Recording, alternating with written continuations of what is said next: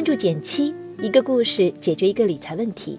在公众号搜索“减七独裁，简单的减，七星高照的七。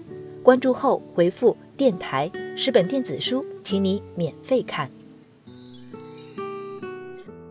前阵子，同事小梅决定去看偶像的演唱会，可因为太过火爆，放出来的票很快就一抢而空。无奈之下，小梅只能高价买了一张黄牛票。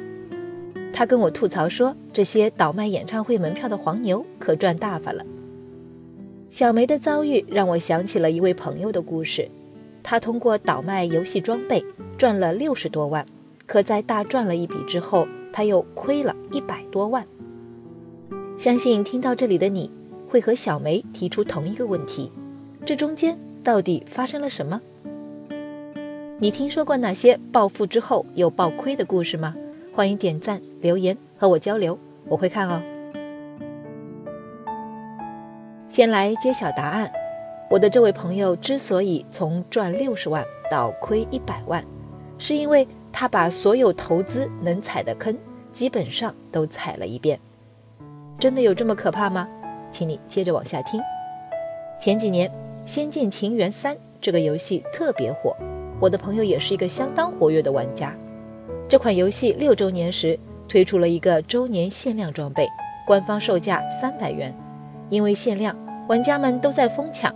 仅仅过了一天，这款装备就被炒到了一千五百元。如果当时抢到了再倒手卖掉，基本就是日赚四倍。朋友也发现了这门不错的生意，于是就想着尝试一下。另一个限量的道具。他买来花了六百八十八元，却卖了一万多，不仅没花什么时间，还净赚将近一万块。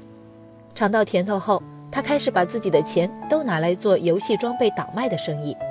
每当推出限量装备时，他都会花钱雇人抢购，然后再以高价卖出去。就这样，他的账号里囤满了装备，一个账号不够，又陆续开通了十来个账号。到这款游戏八周年时，他的所有装备市价总值有两百多万，仅仅是那半年，靠倒卖就赚了五六十万。然而，他的赚钱之旅很快就结束了。原来，游戏公司因为推出限量装备大赚一笔，为了卖出更多的装备，便将限量发售改成了限时发售。朋友一开始觉得没什么，可渐渐就感觉到了变化，来询价的人越来越少，以前一个月能卖出两三件。现在连问的人都没有，但是朋友却认为现在的限时装备对以后的新玩家而言就是限量装备，肯定还有市场。而且他知道游戏马上会进行版本更新，并认定更新之后一定会吸引更多玩家，限时装备也会更值钱。不幸的是，他的预测并没有成真，版本更新后新玩家的人数没有大增，但钱却实打实的砸进去了。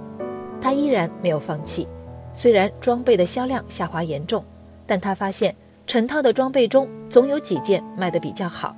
比如一套装备整体能卖一千块，但是拆开卖的话，其中有两件能分别单独卖三百块、五百块。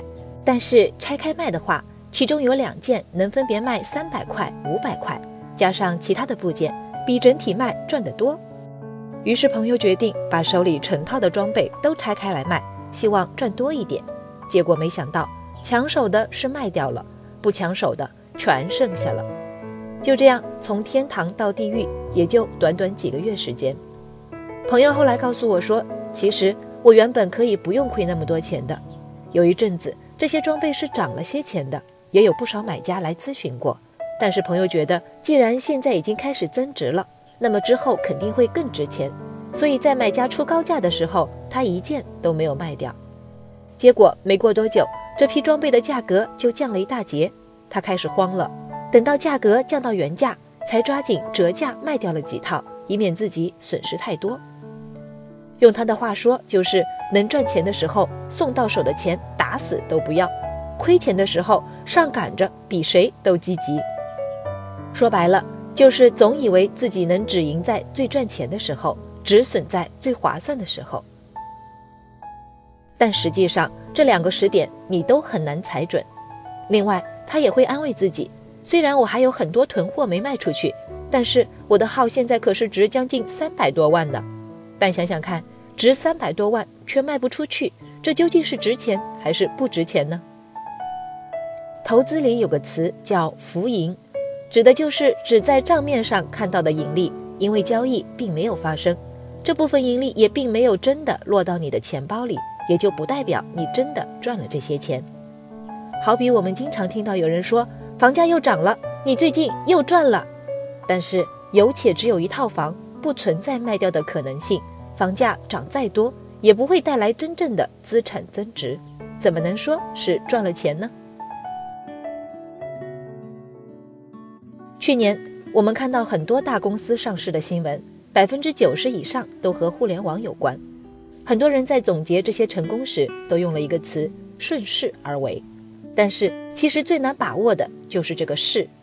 在投资中，或许我们真的应该记住资本大鳄彼得蒂尔的这句话：当你能听到某种趋势判断，说明这个趋势已经开始衰退，因为真正的趋势出现时。我们应该还没有语言去描述它。